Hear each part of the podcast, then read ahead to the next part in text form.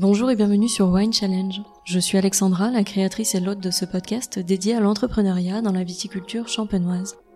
Tous les 15 jours, je vous emmène à la rencontre de vigneronnes et de vignerons qui mettent une intention singulière au service de vins identitaires. Ils ont bien sûr des sensibilités et des parcours différents, mais leur passion est commune. Ils partagent donc ici avec vous leurs expériences, leurs convictions, leurs projets, leurs intuitions, leurs envies et leur philosophie de travail de la vigne au vin en somme tout ce qui fait d'eux les vigneronnes et les vignerons qu'ils sont aujourd'hui. Alors vous le savez, pour cette troisième saison, je suis heureuse de pouvoir accueillir un partenaire champenois. En effet, Plus de Bulles a rejoint l'aventure Wine Challenge en soutenant mon projet, afin que ce podcast autoproduit par passion puisse continuer d'exister auprès de vous. Avec cette équipe, nous avons le même attachement pour les vins de champagne et leur terroir. Ils ont à cœur de vous proposer une sélection de champagne empreint d'émotion, sans oublier de vous parler des femmes et des hommes qui élaborent chacune de ces cuvées et ça, vous le savez, ça compte beaucoup pour moi. Alors j'ignore quel sera votre prochain souvenir de dégustation, mais peut-être se cache-t-il derrière les vins de l'invité du jour. Et cette semaine, je vous propose de nous arrêter au Méneux pour aller à la rencontre d'Élise Bougie, à qui je laisse sans plus tarder le soin de vous raconter son histoire. J'avais eu le plaisir de la rencontrer début 2019, lors des prémices de son aventure vigneronne. Alors qu'en est-il aujourd'hui? Je vous laisse le découvrir et je vous souhaite à toutes et à tous une très belle écoute. Bonjour Elise. Bonjour Alexandra. Merci beaucoup de m'accueillir une nouvelle fois chez toi. Je suis ravie de revenir te voir pour faire l'update de ce qui s'est passé pour toi ces dernières années. Donc pour commencer, pour celles et ceux qui te découvrent aujourd'hui, je te laisse le soin de te représenter de la façon dont tu le souhaites. Je suis vigneronne et agent de vignerons et de maisons. J'ai créé mon agence en 2014 L'amour du vin et ses secousses personnelles m'ont conduit à reprendre le domaine familial sur la petite montagne de Reims, au Méneux. J'ai repris ce domaine en revenant de Paris où j'avais fait mes armes en distribution du vin. Donc je suis revenue sur le domaine pour reprendre les vignes. Alors on s'était vu en février 2019 et tu te présentais comme chineuse de vin au sein de ta propre agence de vigneron. Et ça représentait à l'époque 80% de ton temps, cette agence. Est-ce que c'est toujours le cas aujourd'hui? Je crois qu'en fait, le temps est toujours le même euh, par rapport au domaine. J'ai très peu de vins à distribuer sur le domaine. Le domaine, c'est souvent une fête de copains. J'aime pas ce mot travail, mais j'ai pas cette notion de travail et de mérite. C'est une approche un peu particulière. Je pense que la notion de jeu est toujours euh, très présente pour moi. J'adore euh, voir la vie comme un jeu. Alors des fois on perd ou on repart à la case départ. Mais euh, je pense que c'est comme tout, on reprend les dés et c'est reparti pour un tour. Lorsqu'on s'était vu, c'était une des premières fois que tu parlais de ton projet et de tes ambitions pour tes propres vins, à savoir le sans-soufre, les levures indigènes et ton souhait de vouloir faire du parcellaire aussi. Tu avais également évoqué l'importance de tes amitiés vigneronnes dans la construction de ce projet. Je crois me souvenir que tu faisais une colloque chez Cyril Bonnet, chez qui tu avais placé tes fûts, tu parlais aussi euh, du travail sous bois d'ailleurs avec euh, Raphaël Bérèche qui t'avait prêté main forte pour les fûts et aussi Benoît Tarlan il me semble. Qu'est-ce que ça t'a apporté cette transmission intergénérationnelle finalement et as-tu réussi à mener à bien l'ensemble de tes idées? Alors oui, effectivement, j'ai une transmission plutôt intergénérationnelle qui a été faite euh, par de nombreux amis que j'ai rencontrés tout au long de mon parcours. Il y a eu toujours une connexion, sûrement cette passion du vin et de partager quelque chose ensemble. Et ça a toujours été aussi des copains festifs, il faut le dire. Je crois que cette joie de vivre, je crois qu'en fait, c'est grâce à eux que je suis arrivée là, grâce à cette passion aussi avec les vignerons euh, de l'agence qui m'ont inspirée. Par exemple, je suis allée une journée chez Alex Charton et il m'a montré comment il faisait du vin. Je suis restée en colloque chez Cyril Bonnet qui m'a appris le sans-soufre, qui a un peu mon l'exomile de la Champagne parce que je suis toujours un peu stressée je suis allée au Ménil-sur-Roger, j'avais besoin de comprendre euh, comment ça se passait de ce côté-là. Ça a eu une heure de route euh, de chez moi. Et j'ai un hectare de vigne, donc j'avais besoin de comprendre comment ça se passait. J'ai été très bien accueillie, avec beaucoup de gentillesse, euh, par Vincent Baucher et Cécile. Et puis il y en a plein d'autres qui m'ont aidé tout au long de mon parcours et qui ont toujours été là pour me soutenir. Ma fabuleuse copine Lorraine Bayette, qui est toujours là pour m'aider dans tout ce qui est administratif et organisation. Et puis plein d'autres où j'ai vraiment puisé de tout ça et je peux dire que je pense que j'ai beaucoup d'énergie, que rien ne m'arrête vraiment. Cette énergie, c'est ce qui me permet d'agir. Sans elle, rien ne se passe, il n'y a pas de mouvement, il n'y a pas de lumière, il n'y a pas de vie.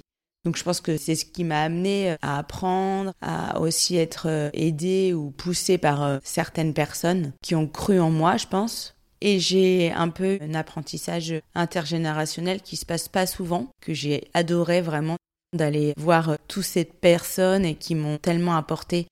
J'étais il y a pas longtemps chez Aurélien Lurquin, j'ai rencontré Timothée Strobel et j'adore rentrer dans ces univers. Je trouve ça tellement dingue d'être captivé et d'avoir ce passage de message à chaque fois par euh, chaque vigneron, vraiment avec des grosses identités. J'aime vraiment.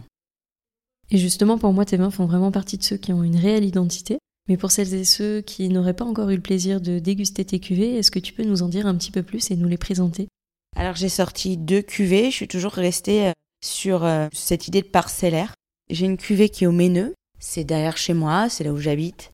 J'ai une seule parcelle qui est située sur le lieu dit le Mont Chinqueux. Dans le bas de parcelle, on a un peu de craie surmontée de limon.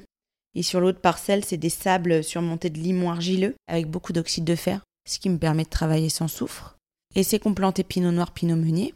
Ma première cuvée, c'est 2018. Je crois que c'est des vins assez euh, purs, assez cristallins, avec de l'élevage bois, qui donne euh, de la matière aux raisins, qui a été surtout sur des sables, donc euh, qui sont des raisins assez nourris. Et donc fermentation alcoolique malolactique naturelle, pas d'entrant de synthèse pour la vinification. C'est 8 mois sur lit, en fût 228 et en foudre. C'est un vin de base de 18 et c'est un tirage avril 19. Voilà, ma deuxième parcelle, elle se situe au Ménil, sur Chétillon de Haut. C'est plutôt dans le cœur du village, dans ce côté fortifié qui était le village. C'est de la pure craie. C'est des vignes qui étaient plantées par mes arrière-grands-parents, qui sont les Morisés au Ménil-sur-Roger. Et c'est les vignes de ma grand-mère. C'est 100% chardonnay. C'est une fermentation alcoolique et malolactique naturelle. C'est un peu de petite cuve inox et c'est des fûts. C'est un vin de base 18. Je crois qu'en dégustation, il y a un côté très iodé, minéral qu'on reconnaît du sol du Ménil. Il y a aussi toujours ce côté enveloppant et pénétrant et vivant des vins. À chaque parcelle, en fait, comme j'aime bien le jeu et m'amuser, je fais un coteau. Donc il y a un coteau rouge des Méneux, 100% pinot noir. Et ce coteau rouge, c'est assez juteux, hyper floral, avec vraiment du fruit. Euh, j'aime beaucoup les vinifs de Chauvet, donc ça peut être euh, inspiré un peu de ça. Et l'autre coteau, c'est des B1000 du Ménil, récoltés à 13 degrés, sur des grosses maturités, élevés dans un fût de 128 litres de la DRC blanc donné par euh, Raphaël Bérèche. Et là, il y a vraiment un côté très fumé, qui n'est pas dû au bois, mais qui est dû beaucoup au terroir, je pense. Très très fumé. Ça me fait toujours penser à Beaune, autour de Beaune, avec des pernants vergelès, les vergelès ou les caradeux, qui sont des notes très fumées et très empyromatiques. Donc voilà, en fait, j'ai quand même un côté, je suis vigneronne champenoise, je fais des champagnes, et un côté un peu fun en me disant, bah, tu fais des coteaux, fais un côté marrant chaque année, tu vas faire des coteaux différents, et en même temps, tu vas bosser aussi avec des artistes rémoises. Et là, j'avais bossé avec Anne-Sophie Velli sur mes étiquettes. Et à chaque fois, il y a toujours une collab euh, que j'aime bien garder parce que je trouve ça très sympa de travailler avec euh, des artistes rémoises. Et comment tu te sens quasiment trois ans après la conversion en bio? Est-ce que c'est un chemin que tu referais si c'était à refaire aujourd'hui? Je le fais pour euh, mes convictions. Cette année, c'est compliqué parce qu'on est en face de ses convictions et il y a la nature qui prend le dessus. Et on se pose toujours des questions. C'était remise en cause. Euh, qu'est-ce que j'ai pas fait Pourquoi j'en suis arrivée là?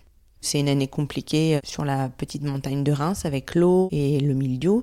Et donc, euh, on se pose pas mal de questions. Ça permet, je me dis avec un peu de recul, de tester mes convictions, si elles sont vraiment vraies ou pas, si jusqu'au bout j'ai envie d'y aller et même dans l'échec, je lâche ou pas. Et je pense que non, je veux vraiment aller jusqu'au bout. Mais c'est compliqué, c'est se remettre toujours face à ses choix.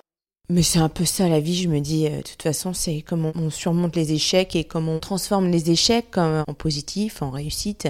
Et on se dit, bah, c'est tout, on partira encore plus fort demain s'il arrive une autre saison comme ça. voilà, j'ai appris, j'apprends, je ferai autrement, ça serait peut-être différent.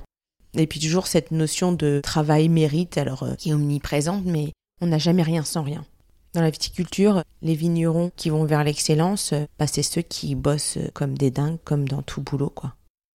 Et tu disais à l'époque que faire des vins, c'était une drôle d'aventure et une drôle d'histoire. Est-ce que c'est toujours ton ressenti quelques années plus tard? Oui, je crois que c'est une drôle d'histoire avec des petits aléas, des petites joies.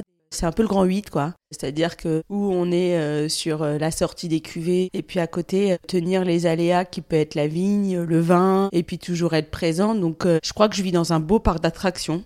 Et est-ce qu'on peut prendre des billets ou pas? Parce que moi, je viens direct. Hein. Et à défaut de trouver la billetterie tout de suite pour te rejoindre sur le Grand 8 euh, dans ce parc d'attractions qui est le tien, où est-ce qu'on peut trouver tes vins aujourd'hui? Alors mes vins, ils sont distribués euh, dans des caves et dans des restaurants. Sur Reims, je suis distribuée à Cave Papavero, CQFD.